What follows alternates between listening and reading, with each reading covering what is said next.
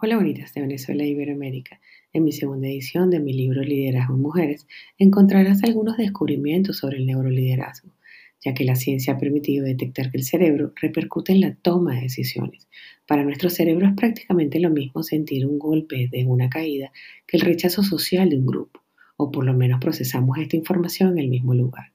El cerebro es capaz de modular o cambiar la fuerza de las conexiones entre neuronas pero también nos indica que las redes neuronales que han sido fortalecidas a lo largo del tiempo generan conductas automáticas en las personas difíciles de cambiar. Si el líder espera cambios de conducta en sus equipos, debe activar la conciencia para cambiar. En este sentido, el líder puede generar conversaciones con el equipo utilizando preguntas más que respuestas y de esta manera activar la conciencia de cada miembro. Bonitas, si les gustó por favor compártanlo. Esto es hecho con mucho cariño para ustedes y muchísimas, muchísimas gracias.